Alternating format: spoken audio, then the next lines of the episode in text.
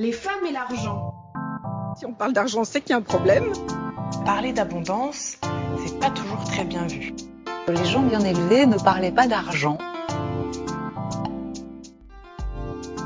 Mom, I am a rich man. Bonjour, bienvenue sur Money Mindset, le podcast qui parle d'argent simplement et sans tabou. Je suis Vanessa et seule avec toi, on va réaliser ensemble un épisode capsule pour analyser ta relation avec l'argent et détruire tes croyances limitantes. Avec ces capsules, je souhaite déconstruire les mythes et croyances sur l'argent, car je crois profondément que la richesse sous toutes ses formes découle de la connaissance. Il s'agit d'une proposition et non d'une vérité générale ou même conseil en investissement. Alors, viens avec moi et déconstruisons ensemble. Aujourd'hui, nous allons étudier les différents rapports que nous pouvons entretenir vis-à-vis de l'argent. Qui suis-je? Pourquoi je fais ce que je fais? Et qu'est-ce que je veux avoir? En tant qu'experte financière, je te propose des outils afin de t'aider à nourrir ta réflexion vis-à-vis de l'argent, afin que tu puisses prendre conscience de l'impact des décisions financières prises au quotidien sur ta vie. Je souhaite accompagner les femmes qui se sentent bloquées ou limitées vis-à-vis de l'argent, pour qu'elles puissent atteindre leurs objectifs financiers et se construire la vie qu'elles méritent. Aujourd'hui, nous allons voir que les projections conscientes ou inconscientes que nous avons vis-à-vis de l'argent impactent fortement nos comportements et in fine nos résultats financiers. Nous allons étudier trois types de comportements très connus et les conséquences et répercussions sur la vie des femmes.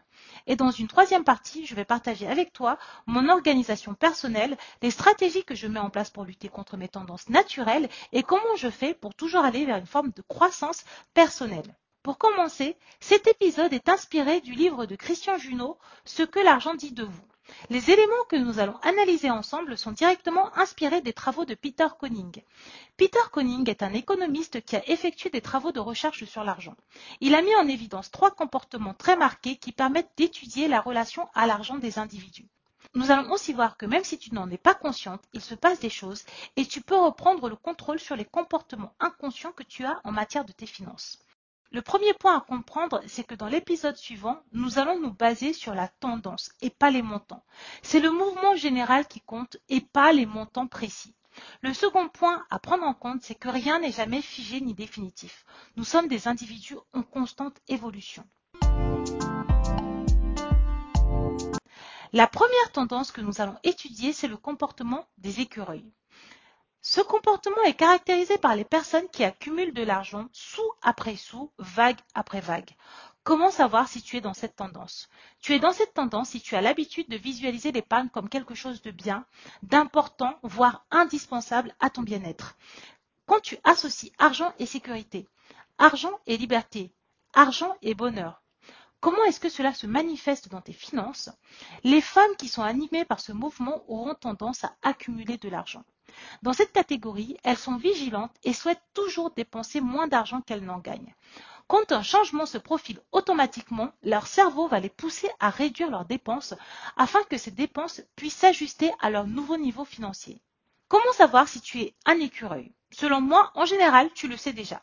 Il est facile pour toi d'économiser. Tu as tendance à faire des réserves, que ce soit en matière d'argent, mais pas seulement. Tu accumules presque tout, même la nourriture tu deviens irritable dès lors qu'un de tes proches a la dépense facile. Tu peux même avoir des conflits avec ton ou ta compagne ou même ton entourage parce qu'il dépense beaucoup trop. Tu freines ou limites les dépenses que tu considères comme inutiles. Tu n'aimes pas payer pour tout le monde, tu favorises l'équité. En quoi ce mouvement peut générer des problèmes? Dans l'absolu, c'est plutôt un mouvement positif. En général, tu te mets en sécurité. Cependant, il peut générer des problèmes car il est le signe évident d'une forme d'insécurité intérieure. La majorité des experts en psychologie et développement personnel indiquent que la sécurité doit venir de l'intérieur et non de l'extérieur. Or, quand on pousse la tendance écureuil à l'extrême, on se complète dans cette sécurité matérielle procurée par le tapis financier. Et il devient très difficile de réaliser le travail de développement personnel qui t'invite à alimenter ta sécurité intérieure parce que ta sécurité est à l'extérieur. De plus, la tendance écureuil facilite les comportements contrôlants. Parce que les écureuils gèrent très bien leur argent et économisent facilement, ils ont tendance à vouloir contrôler les mouvements financiers de leurs compagnons et compagnes, qui n'ont bien sûr pas les mêmes habitudes financières qu'eux-mêmes. Et évidemment, cela peut générer des problèmes et des conflits. Ce qu'il faut comprendre, c'est que l'accumulation de l'argent ne compensera jamais l'insécurité financière que tu peux ressentir à l'intérieur de toi. Je l'ai appris au contact de mes clients. Certains avaient des montants astronomiques sur leur compte, mais régulièrement me contactaient pour se rassurer et être certains que leur fortune n'allait pas s'évaporer comme par magie. Et le plus gros problème, c'est que parfois, ils s'empêchent de vivre de belles expériences comme de beaux voyages ou de bons restaurants car ils ont peur de manquer d'argent dans le futur. La seconde tendance, c'est la tendance à rejeter de l'argent. Dans ce mouvement, le comportement que l'on observe, c'est lorsque l'individu fait en sorte que l'argent ne lui parvienne pas, il a tendance à le repousser. Comment savoir si tu es dans ce mouvement? Tu es dans cette catégorie lorsque consciemment ou inconsciemment, tu as plusieurs idées négatives vis-à-vis de l'argent. Dans cette situation, avoir de l'argent est perçu comme une source d'injustice, d'angoisse ou de conflit, et tu vas tout faire pour le rejeter. Comment cette tendance se manifeste dans tes finances? Si tu fais partie de cette catégorie, tu remarqueras que tu as constamment des dettes, même des petits montants, des découvertes.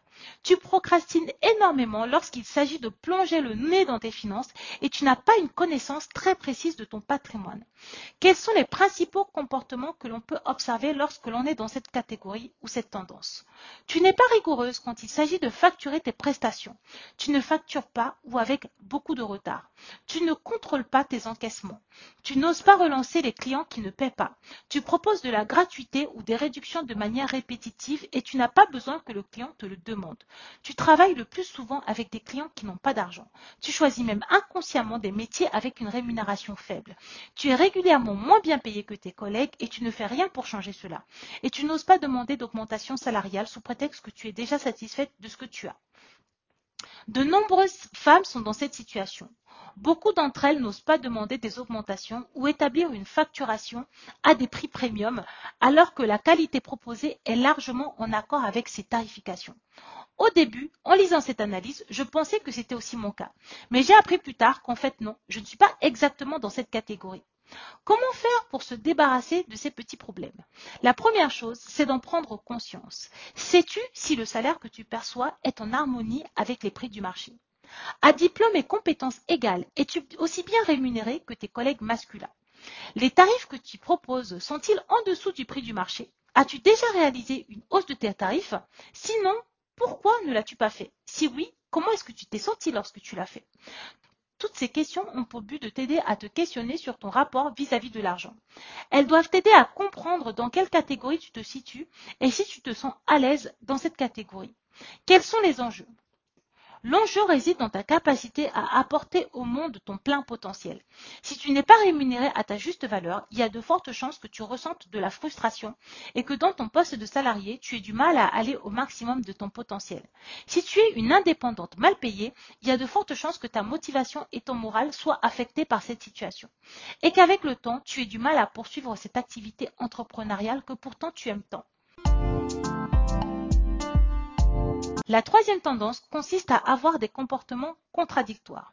On parle de tendance montagne russe. Je collecte de l'argent, je me débarrasse de cet argent. Je recollecte de l'argent et je m'en débarrasse à nouveau. Comment savoir si tu es dans ce mouvement? Tu te situes dans ce mouvement lorsque tu as des projections positives et des projections négatives vis-à-vis de l'argent. Quand tu es dans une relation positive, tu vas amasser de l'argent. Tu vas par exemple considérer qu'avoir de l'argent est synonyme de liberté. Dans cette situation, tu vas accumuler de l'argent.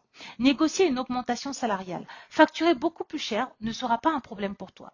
Mais quand toujours en étant la même personne, tu vas te retrouver dans des situations qui vont réveiller tes projections financières négatives, tu vas repousser cet argent. Cela va se manifester par des dépenses excessives, des comportements incohérents, des achats inutiles ou un refus d'accepter de l'argent. Comment ce comportement se manifeste dans tes finances? Tu te retrouves à zéro régulièrement dans tes finances. Tu fais des efforts pour économiser, mais c'est plus fort que toi, il y a toujours une catastrophe qui vient t'empêcher d'épargner. Tu étais entrepreneuse à succès, du jour au lendemain, tu fais un burn-out et puis tu fais faillite. Tu étais une salariée très bien payée, mais tu réalises tellement d'achats compulsifs sans cesse qu'à la fin du mois, tu te retrouves dans le rouge. Tu es une investisseuse compétente, mais pour X raisons, tu as fait de mauvais choix d'investissement et finalement tu perds tout. Dès que tu arrives à faire des économies, il t'arrive un coup dur qui t'empêche de pérenniser ce mouvement et d'avoir un matelas confortable. Tu es aussi concerné quand malgré de bons revenus, tu choisis un partenaire qui va dilapider ton argent. Ou encore si tu te comportes de manière naïve et tu te fais régulièrement arnaquer. Enfin, si tu donnes de l'argent à droite et à gauche en t'oubliant, tu es aussi dans cette catégorie. En quoi ce mouvement peut poser problème? Cela pose un problème car tu as régulièrement la sensation de repartir à zéro. Quand tu penses que ta situation s'améliore, boum, il y a un événement de la vie qui te ramène à la case départ. L'enjeu pour toi est d'apprendre à anticiper, de prendre conscience que si tu es dans cette catégorie, c'est que tu es en train d'évoluer. Tu dois remonter dans ton vécu personnel pour identifier l'origine des projections négatives afin de pouvoir les identifier et quand elles se présentent, pouvoir les contrer.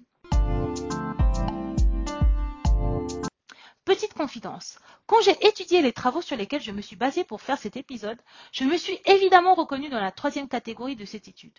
J'ai l'extrême chance d'avoir une activité professionnelle qui me rémunère beaucoup plus que celle que j'avais avant et bien plus que de nombreuses personnes. Et partant de ce postulat, j'ai fait partie de ces influenceuses qui proposent systématiquement du gratuit, des réductions et ou des offres très peu chères. Car j'ai conscience que beaucoup de personnes n'ont pas les moyens d'avoir accès aux connaissances que je partage sans que cela ne leur coûte cher.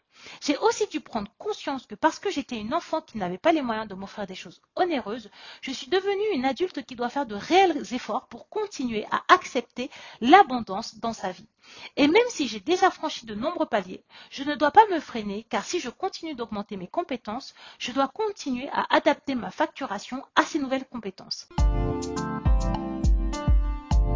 Sur la partie consulting, j'ai une tarification bien précise. Et désormais, tous les neuf mois, je fais le point.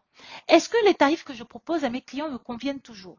Par rapport au prix du marché, suis-je en dessous, au niveau ou au-dessus du prix du marché? Sur mes activités immobilières, j'analyse le prix de mon loyer. Comment se situe le prix de mon loyer?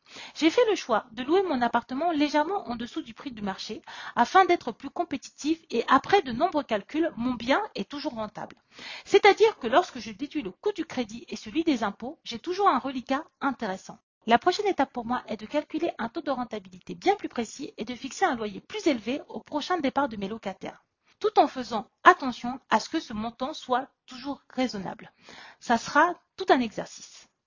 Concernant mes activités d'influenceuse, j'ai fait le choix de ne pas proposer d'offres payantes en 2023, car cette activité a connu de nombreux bouleversements et j'avais plus besoin de stabilité et de connecter avec ma communauté que de me concentrer sur la recherche de nouveaux clients. Cependant, j'ai aussi pris la décision de réfléchir à des offres commercialisables pour l'année 2024 qui existeront en parallèle de mes activités gratuites. Parce que bien que j'adore donner tout ce que je partage et que je ne compte pas arrêter de fonctionner comme cela, j'ai aussi conscience que le but principal de l'entrepreneuriat, c'est de faire du cash et d'être rentable. Et c'est un élément indispensable pour un entrepreneur de pouvoir offrir des accompagnements rémunérés. Ça permet à la fois de fixer une valeur financière à mon travail, ça me permet également d'avoir plus de fonds pour investir, d'aller plus loin et proposer encore plus de valeur à ma communauté. Voilà, c'est tout pour aujourd'hui. J'espère que cet épisode t'a plu. J'ai partagé avec toi mes évolutions et avancées. N'hésite pas à me faire un retour si tu as des questions. En attendant, n'oublie pas d'être toi-même et je te fais plein de bisous. À bientôt. Merci d'avoir écouté ce podcast. Si tu l'as apprécié, n'hésite pas à le partager à ton entourage. Si tu souhaites me soutenir, laisse-moi 5 étoiles sur les plateformes de diffusion et viens me parler, cela me fera très plaisir.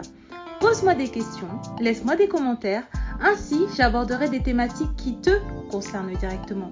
Tu peux me retrouver sur mon site web, Instagram, ainsi que toutes les semaines via ma newsletter. Au plaisir de te retrouver pour de nouveaux épisodes. À bientôt. Bisous.